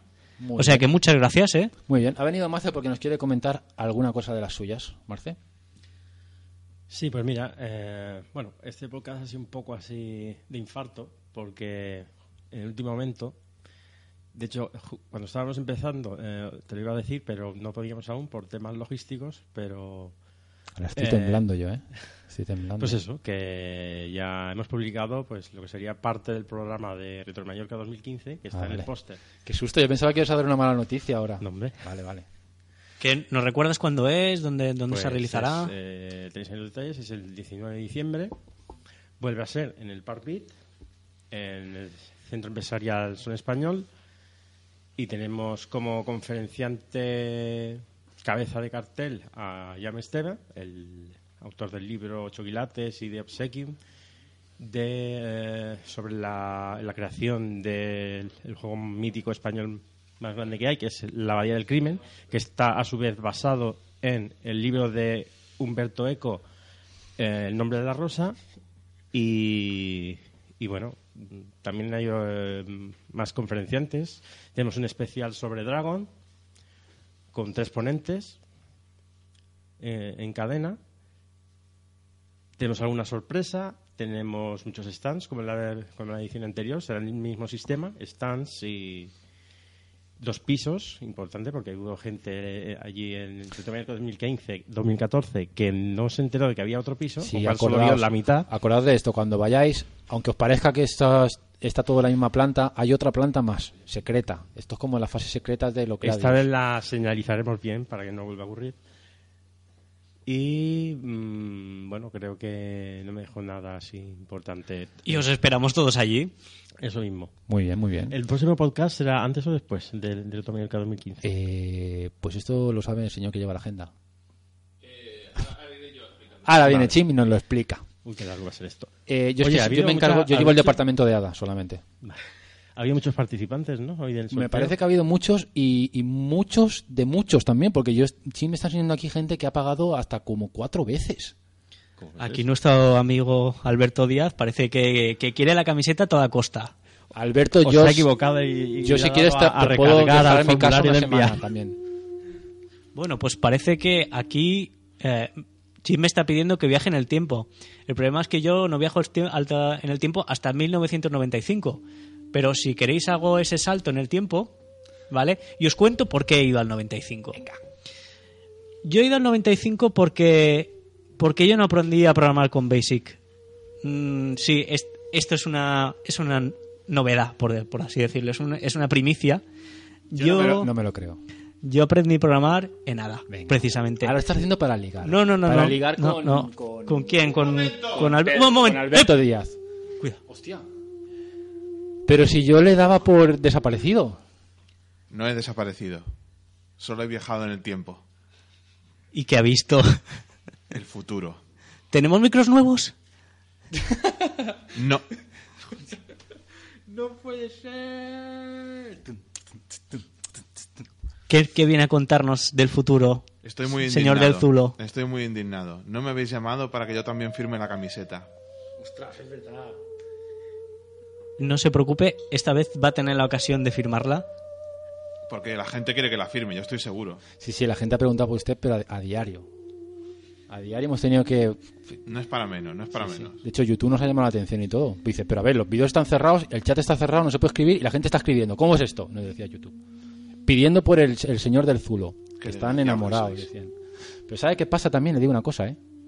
Desde que Saturnino se ha hecho ahora el importante, la gente no le gusta eso. La gente está volviendo a los orígenes. Y la gente está volviendo a preguntar por el hombre del Zulo. ¿Lo sabía usted eso? Aquellos que le decían, no salga más. Solo está interrumpiendo el interrumpir". podcast. Es- Esa misma gente ahora dice, ¿dónde está el señor del Zulo? Porque yo pienso en él. Y yo mientras me hago mis bocadillos de nocilla en mi casa, mientras carga la cinta del Spectrum, yo pienso, mientras remuevo la cuchara, ¿qué será del señor del Zulo? Por eso me han aclamado toda la gente que estaba ahí fuera esperando. Exacto. Ahora lo entiendo todo. Son todos actores. Porque queremos hacerle creer al, a Saturnino que tiene un problema de reputación online. Saturnino es el responsable de la salida de la Saturn 2 en el 2038. Así que un poquito de respeto. O sea que al final Saturnino lo peta vendiendo camisetas Retro Mallorca, se lleva todo el dinero y monta una empresa para construir la siguiente Saturn. Algún día lo contaré. La historia de la Saturn 2 es una historia que merece la pena ser contada. La primera consola de realidad virtual en el 2038. No te rías. No, no, por favor. Aprovechando el problema del efecto 2038 de Linux. Ya de estoy los adelantando. 32 ya bits. estás adelantando cosas. No hagas spoilers. Bueno, ah, ya tenemos ah, creo que 50 participantes. No sé si queréis que hagamos el sorteo, esperamos un poquito más y intentamos hacer dos. ¿Cómo lo veis? Depende cómo vayamos de tiempo. Esto es lo que lo diga Chin, que es el que manda. Chin me está diciendo señales raras como siempre que nadie Hasta el próximo viaje en el tiempo. Eh, le, le voy- como ya he escuchado, me voy a 1995. No he querido ir al siglo XIX porque era muy caro. Usted tiene una tarifa súper cara y entonces he ido al 95 que está muy cerca. No se preocupe. Y he puesto las pesetas, ¿de acuerdo? Aprovecho para decirte que también tienes que limpiar la máquina del tiempo cada vez que viajas. Que la yo, dejado yo, unos zorros. no, yo, yo la dejo tal y como la encuentro. Pero como la uso yo solo, pues está sucia desde el principio. Pues me he encontrado Hostia. un montón de Spectrums, me he encontrado tirados en el suelo, me he encontrado un montón de colecos. No sé qué estás haciendo, pero no creo que sea bueno. Por favor, no me acuse de retroespeculación. Hemos empezado muy bien. Yo intentaría dejarlos, no nos peleemos, además no está Ada para hacer de árbitro. Vamos a dejarlo bien. Ah, sí que le digo que me hace especial ilusión haberle visto hoy en el podcast. También es verdad. Yo también te echaba de menos, Juansa. Dame un, deme un abrazo virtual. Yo no me puedo separar del micro porque si Chin se enfadaría. Pero yo los abrazos los he de dar así. Estos eh, tweets llegan con malicia. Bueno, recordamos de nuevo. Vamos a sortear una camiseta, esta que tenemos aquí. Bueno, vamos a intentar sortear más de una. Esta camiseta la vamos a firmar todos los miembros, o sea, la vamos a firmar en directo. No con el miembro, sino los miembros. Los miembros de, Eso de Retroactivos claro. del podcast. Vale. eh, Para que no nos pidan ahora que devolvamos el dinero de, las- de los PayPals. No me líes, tío. Lo llevaba muy bien, estaba explicando muy bien y tú vas y me lías. Simplemente eso, que vamos a hacer un sorteo, vamos a firmar las camisetas. Va a estar firmado exclusivamente por Saturnino, también. Bueno, ha, ha habido... no, no lo Nada, eso- ¿no? Esta gente sí, no lo oye, Los ¿no? vecinos, han sido los vecinos de al lado que están viendo el fútbol. Y, por supuesto, todos los, todas la- las personas que participan en el podcast. Muy bien. Pues eh, esto es un cachondeo hoy, ¿eh? Gente que viene, gente que se va. Sí, yo creo que me acabo de cruzar con el señor del Zulo ahora mismo. ¿Te ha parecido? ¿Te ha parecido? parecido, me ha parecido. Pero creo que él bajaba, yo acabo de llegar del presente, o sea que no he visto la máquina y ya está. Bueno, eh, tenemos aquí una pregunta difícil, ¿eh? Alguien nos ha preguntado por Twitter, arroba 91 arjuna, espero decirlo bien. Arjona. Ah, nos pregunta, ¿cuántos bits caben en una tarjeta perforada? Teniendo en cuenta que está numerado de 0 al 9 y luego cuántas que tiene Bueno, 20 hay columnas. Una de solo de sí, pero una de ellas se emplea solo como como guía. Entonces, Tened en cuenta que las, las tarjetas perforadas eh, utilizaban sistema decimal. Decimal, el, sí. el sistema binario no se incorporó hasta bastante más adelante. Entonces ahora mismo no lo tengo en la cabeza. Pero bueno, a mí me sorprendería, pero muchísimo, que, que quepa un K, por ejemplo. Vamos, que lo veo pla- menos. bastante mucho, difícil. mucho menos. mucho menos. Bastante difícil. Vamos a Estamos, continuar. estamos hablando del orden de, de bits. Claro, claro. Vamos a continuarizar el podcast, ¿vale? Eh, hemos visto un poco cómo, está la situación, el, todo el trabajo increíble que ha hecho que ha hecho Ada y la vida sigue y Ada nunca se ha caracterizado por tener una salud de hierro, todo lo contrario. Eh, lo que le sigue ahora a Ada es un periodo bastante problemático, mm, problemas de digestivos, problemas de respiración y unas, unas soluciones que son las soluciones que se daban en aquella época que no acaban de ayudarle. Eh, el, médico le aconsejó, pues eso, soluciones a base de brandy, de vino, cerveza, opio, morfina, que es un poco las aspirinas de aquella época. Sanísimo. Sí, de lo más sano que hay. El problema es que todavía no se sabía que era súper sano. y entonces era lo que se recetaba en aquella época. Oye, quieras que no te quitaba el, el- el dolor durante un tiempo, ¿no? Pero te creaba cierta adicción, ¿no? A las drogas y a estas cosas que, eh, pues tampoco mm, también le afectó a Ada. Y Ada, pues eso, experimentó cierta adicción, ciertas alucinaciones, eh, problemas con su personalidad y este tipo de cosas. Hasta que, esto también hay que reconocérselo, esta mujer es la hostia, ella misma se dio cuenta de que estas medicinas eh, no le hacían nada bien. Y ella misma, por voluntad propia, poco a poco consiguió ir alejándose de estas drogas y, y, este adicción que tenía al alcohol. También hay que decir que eh, la adicción a las drogas no se descubrió hasta 1870, o sea, no se sabía lo que todavía que eso producía una adicción, ¿no? Bueno, también se cree que se murió o murió de, de cáncer también. Sí, sí, no, murió, murió de cáncer, sí. Pero no adelante, adelantes, pero- no adelantes. Pero es que ya la gente eh, se piensa que está viva ver, todavía es- hoy. Estoy adelantando porque nos hemos pasado el tiempo, ¿vale? Ah, bueno, venga, haciendo amigos. Exacto. Bueno, entonces, eh, recuperado de esto, Ada pasó a la su siguiente obsesión, ¿vale? Esta vez la obsesión era bastante curiosa. En el 51 le dio por apostar en las carreras de caballos, pero no como apostaríamos nosotros, simples mortales, sino pretendiendo eh, llevar a cabo unas ideas que ya tenía, que era, creo que mediante la matemática y la probabilidad, creo que soy capaz de adivinar qué caballo va a ganar. Vale, llevado así haciéndolo muy, muy sencillo, sería esa la conclusión. Se dice, no lo hemos podido comprobar porque no hemos estado ahí y en internet hay mucha información muy variada respecto a este tema, que Charles Babbage estaba a lo mejor también involucrado en esto, en este, en este, en este nuevo, en esta, en esta nueva obsesión de Ada, ¿no? Pero no está muy claro. Quien sí que lo estaba fue Ada. Y Ada lo que hizo fue conformar un equipo de personas, todos hombres, que le iban a ayudar a hacer este tipo de apuestas, a, a mejorar estas técnicas para finalmente pues forrarse, forrarse ganando grandes, grandes cantidades con apuestas importantes. Eh, Ada no podía eh, apostar directamente ella, entre primero porque es complicado como mujer y segundo la, por la posición que ocupa no puede hacer no puede hacer apuestas, ¿no? Entonces lo que utilizaba era un discípulo de Babbage para hacer este tipo de operaciones. bueno, no sé si, si has comentado el, el- el fin de todas estas apuestas. Forrarte. No. El, el fin era conseguir dinero suficiente como para poder construir la máquina que ella quería construir. Ah, Esto no lo sabía yo. ¿Ves? ¿Has estudiado? He estudiado, ¿eh? Siempre estudio. Lo que pasa que luego estoy ahí. Esto no lo sabía. Esto no lo sabía y lo voy a mirar, ¿eh? Pues búscalo. Porque ahora mismo me has hecho daño. Porque yo esto no lo sabía, Chim, y considero que este dato de ser cierto me va a hacer mucho daño esta noche. No, pues ya por eso. Vale, pues date prisa que Venga. está acabando el tiempo. Eh, bueno, pues resultó en un fracaso, resumiendo. Perdió muchísimo dinero, pero muchísimo dinero. Eh, quedó gravemente endeudada. Parte de la deuda la tuvo que pagar su madre. Eh, incluso dentro del equipo que conformó le hicieron chantaje por hacer pública esta información, porque no era una práctica, pues nada bien Muy vista. bien vista. Exacto. Entonces le dijeron, vamos a hacer público esto, y la tía se acojonó. En teoría, dicen que le- su marido y Charles Babbage acudieron a ayudarla. Tuvo que endeudar las joyas de la familia para poder hacer frente a todas las deudas que tenía. La madre, como decimos, también tuvo que colaborar.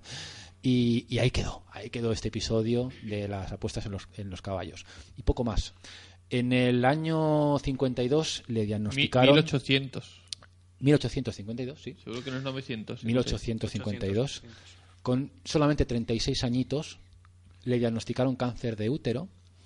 Durante los últimos días se comenta también que su madre la aisló de los amigos y la preparó para la muerte eh, de manera asistida por su madre, haciéndole confesar todos los pecados que, que había cometido o que incluso había llegado solamente a imaginarlos, eh, haciendo a la madre heredera de todo... A lo mejor, no lo sabemos, pero a lo mejor en aquella época ella ya diseñó la Saturn.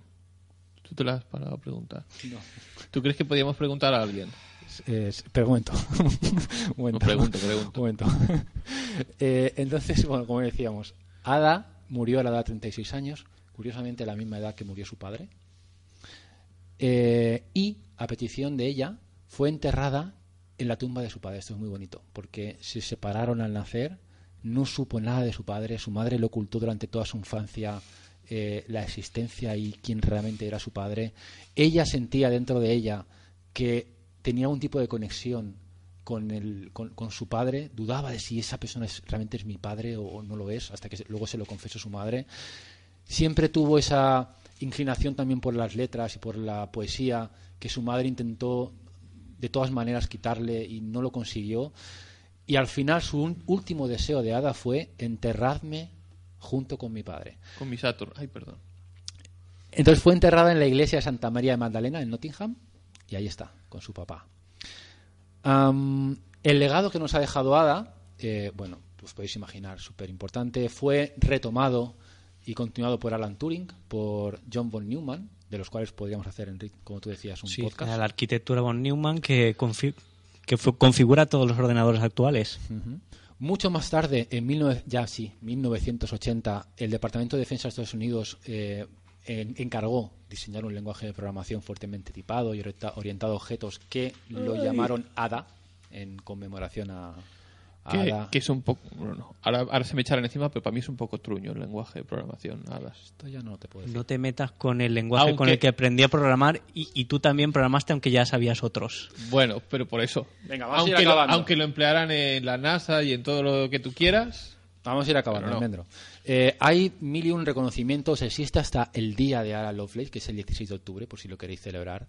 Eh, es un día en el que se intenta elevar el perfil de las mujeres, a hacerlas más importantes en cuanto a todo lo que son movimientos en la ciencia, tecnología, ingeniería, matemáticas. Eh, hay una iniciativa ADA incluso también y- organizada para fomentar todo esto, para fomentar que las mujeres se dediquen a la cultura libre y a los movimientos open source. Um, incluso llegó, y esto me ha dado un rollo, a, a- a prepararse una película de Ada que se llama Enchantress of Numbers, que es encantadora de números, que es como la llamaba Charles Babbage a Ada. Ayer estuvimos como locos bajándonos la película y la película no nos dejaba bajarla, pero ni, ni pagando, no podíamos ni pagar por bajarla. Resulta Bueno, que es que luego se se canceló. canceló. Por favor, alguien, haced una película de esto porque lo merece. El mundo no puede pasar sin una película. Lo más parecido a una película que tenéis, amigos míos, es este podcast que estamos grabando hoy. Que está Hombre, si te llegas a poner una peluca y un corsé, Igualito. Igualito. Y la, fu- y la y la pipa. pipa, y la La pipa. pipa. Yo no sabía que fumaba hasta que he visto que también han hecho un cómic. Y sí, mola, mola bastante los dibujos y todo del Bueno, cómic. este. este, esta ilustración de, de aquí atrás está Nos inspirada en quedan este cinco cómic. minutos para que os cuente una cosa en relación a su papá. Eh, su padre era poeta, ¿vale? esto ya lo sabemos todos, y su padre era muy dado a organizar reuniones en su casa, a la que acudían pues los escritores más importantes que os podéis imaginar. Y todo así, en plan muy, muy de amigos, empezaban a, a charlar sobre temas, ¿vale? Hubo un día en el que charlaron de un tema que estaba súper de moda en ese momento, que eran las teorías de Darwin.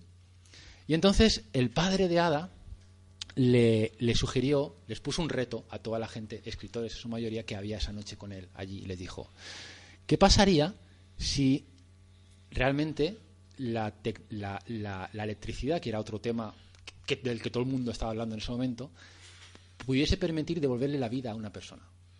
Y entonces les puse un reto y les dije, os propongo a todos los asistentes hoy, esta noche, que os imaginéis y redactéis aquí mismo ya una historia que relacione la, la luz, la, la electricidad con, eh, pues esto, devolverle Volver la vida. a la vida. Volver a la vida.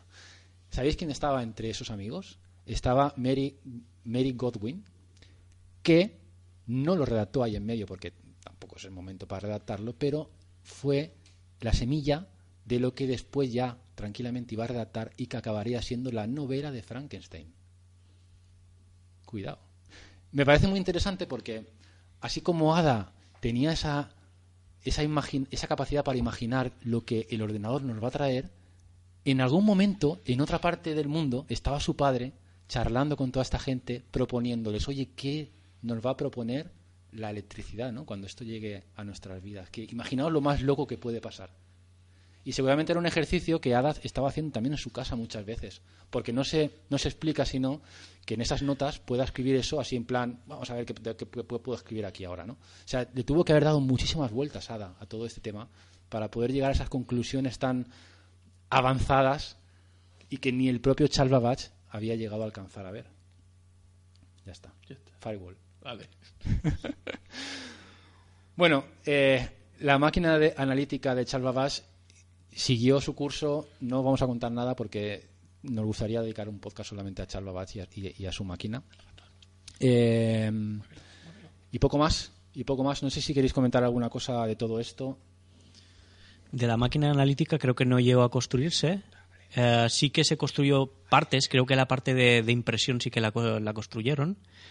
Pero hay interesantes vídeos en internet mm, donde se puede ver eh, la máquina de diferencias eh, en funcionamiento.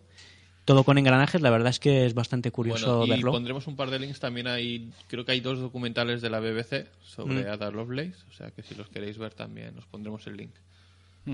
Muy bien. Y bueno, y, este está. es el final ahora todos los que nos escucháis a través de iVoox y solo audio y os quejáis luego que hacemos spam podéis cortar el audio ahora que lo que vamos a hacer es spam ¿Por qué?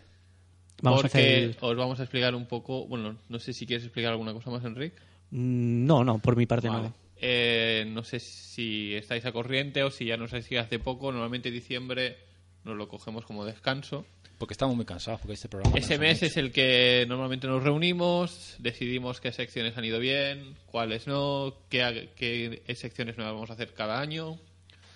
Y este año pues vamos a hacer un especial, pero sobre todo eh, para intentar recaudar un poquito de dinero para, sobre todo en lo que me concierne a mí, para que no me queráis matar, eh, para comprar micros nuevos, eh, acabar de comprar la segunda cámara en HD que solo tenemos una, eh, en fin, hacer un poco de renovación de material que ya hace cuatro años que los tenemos y como que ya están un poco viejunos. Han aguantado, ¿eh?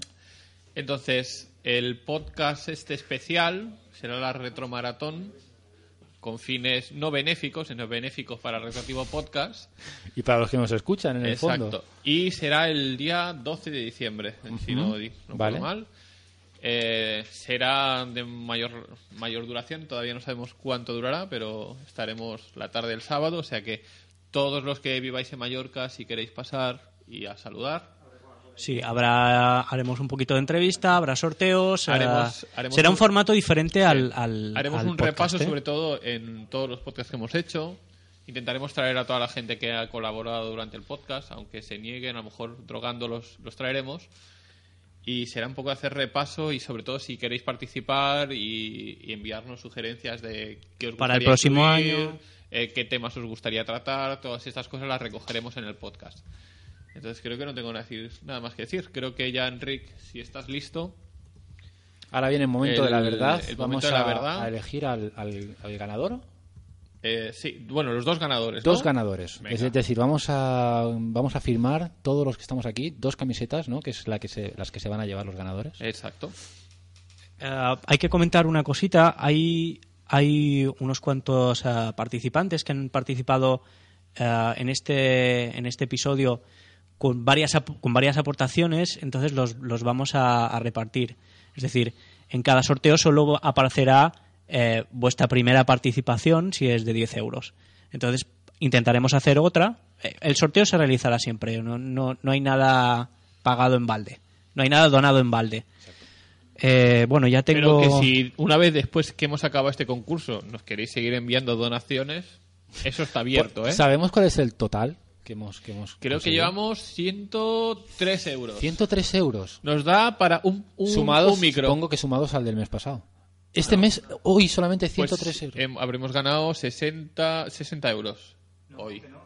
no, más los, de las, más de los, los del mes Ah, pasado. más de los del mes pasado. Son 143 euros. Pues que nos da para dos micros. Un poquito más y nos da para el tercer micro. Pues vamos a coger un micro de 143 euros. No, de- el de 66. Nos cuesta cada micro 66 Ah, vale, que euros. luego nos pararemos a hacer una hamburguesa con lo que sobra. Pues será una para todos.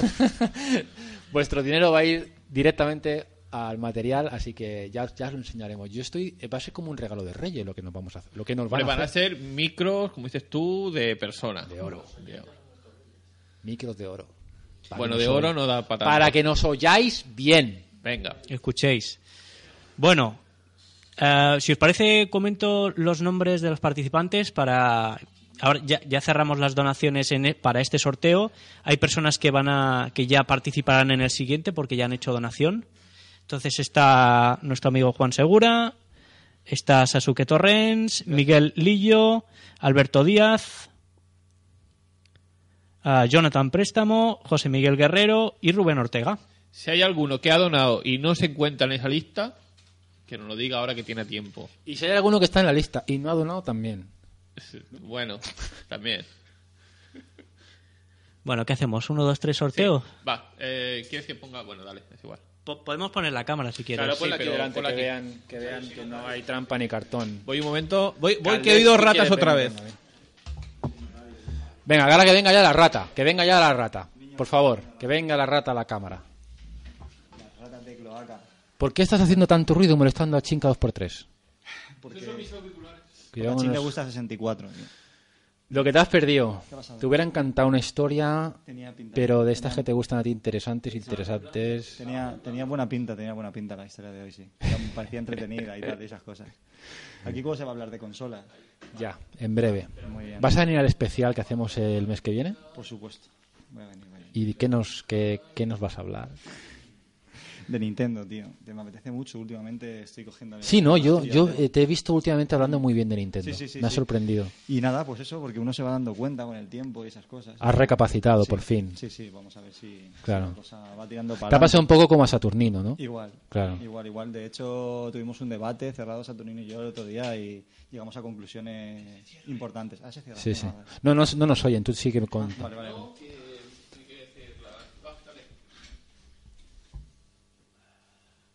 Inter- Interesante el tema de hoy, sí, muy interesante. Dale, dale. José Miguel Guerrero. Enhorabuena. Ostras, ya más... José Miguel Guerrero, que además está aquí con nosotros.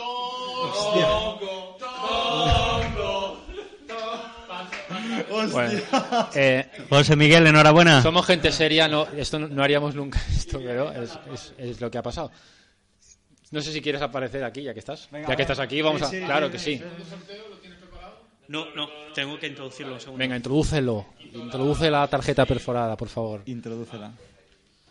Por favor, ganador, ven aquí a, re- a re- a recoger tu premio. Bueno, aún, aún se tiene que hacer el premio, ¿eh? porque no damos la camiseta tal cual. La firmamos todos los que estamos aquí. Pasa por delante de la cámara, que a Chin le encanta.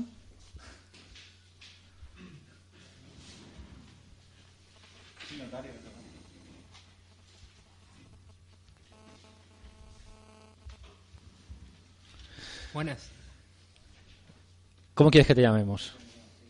eh, José Miguel. José Miguel. ¿Qué se siente al recibir una camiseta de, de, de Retro Mallorca firmada? Pues, o, a- o al saber que la vas a recibir cuando esté no lo sé firmada. porque yo no la he recibido. Pero nada, yo lo, yo lo hacía más que nada por contribuir al podcast. Porque llevo escuchándolo desde hace mucho tiempo y nada. Cuéntanos en 25, le- 25 caracteres, ¿cuál es tu historia retro? ¿Qué te, qué te ha traído aquí? ¿Qué te ha traído a escucharnos? ¿Qué te ha traído a compartir con nosotros todo, todo esto? No, eres de, mm, dicho de otra manera, tú eres del Spectrum, eres del Amstrad, eres del MSX. ¿De dónde sales? ¿Eres de Sega también? Yo soy de la generación que de la Play. De la generación de la Play. O sea, de antes ya jugaba videojuegos, pero verdaderamente cuando yo disfruto de los videojuegos y tal fue con la Play. Pero yo sé que tú eres muy aficionado a, a un estilo gráfico que no es precisamente el estilo gráfico de la Play. Exactamente. No, tú eres muy aficionado al pixel art. Sí, sí, no lo, no lo viví esa época, pero me apasiona mucho el pixelar, el chiptune y todo eso, sí me... ¿Y qué es lo que te atrae, habiendo, habiendo eh, conocido, si me dejas que lo diga así, la informática mucho después y más avanzada que, que el momento en el que había pixel art y chiptune, ¿qué es lo que te ha llamado la atención para eh, volver atrás? Eh, a mí lo que siempre me ha gustado es la sencillez con la que...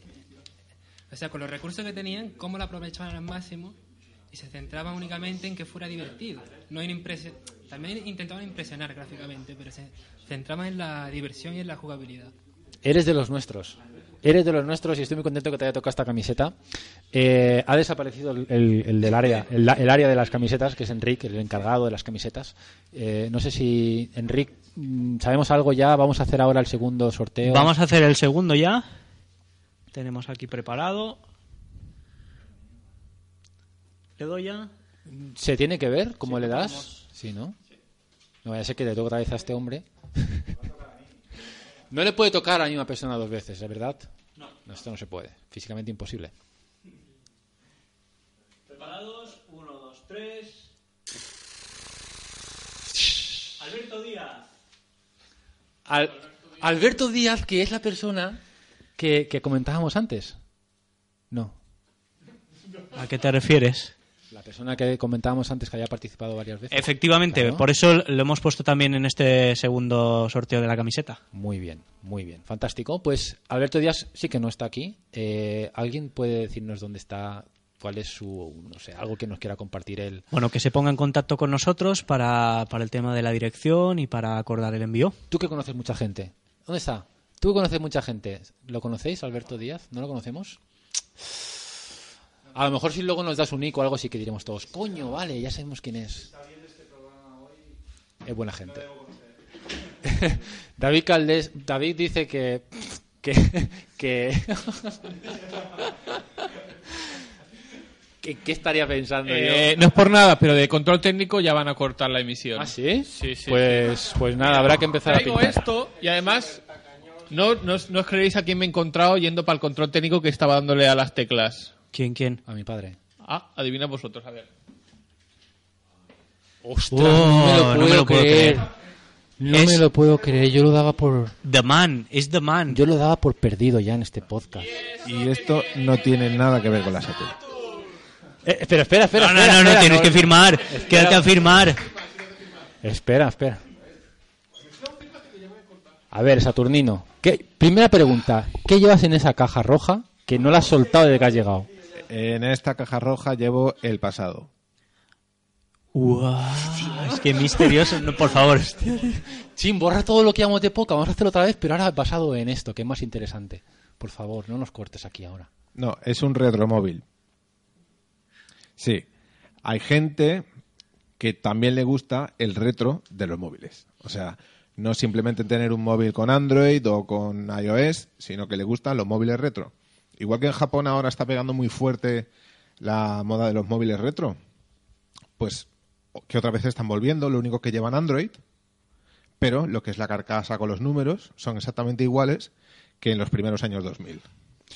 Así que, aparte de eso, esto no tiene nada que ver con la Saturn, lo que es el programa en sí. Pero bueno, algo había que decir. Y saludos a, como siempre, a Iberoamérica. Muchas gracias por vernos. Y España ¿Tú también. crees, ¿no? Tú- España tú- tú crees que sin la sin, la, sin, sin Charles Babbage y sin nada, la Saturn hubiera existido seguro y tal cual ha existido. Y en No. la misma fecha en la que existió. Seguramente yo creo que no. Porque además yo creo que fue el inicio, y así que seguramente no. Pues vamos a firmar, nos Vamos a firmar las camisetas. Por favor, Saturnino. No, no, em- que empiece el maestro que está en medio. Por eso mismo. por eso no, mismo. no, no, no, no, no. Bueno, nosotros os dejamos mientras nos peleamos a ver quién es el primero en firmar esto.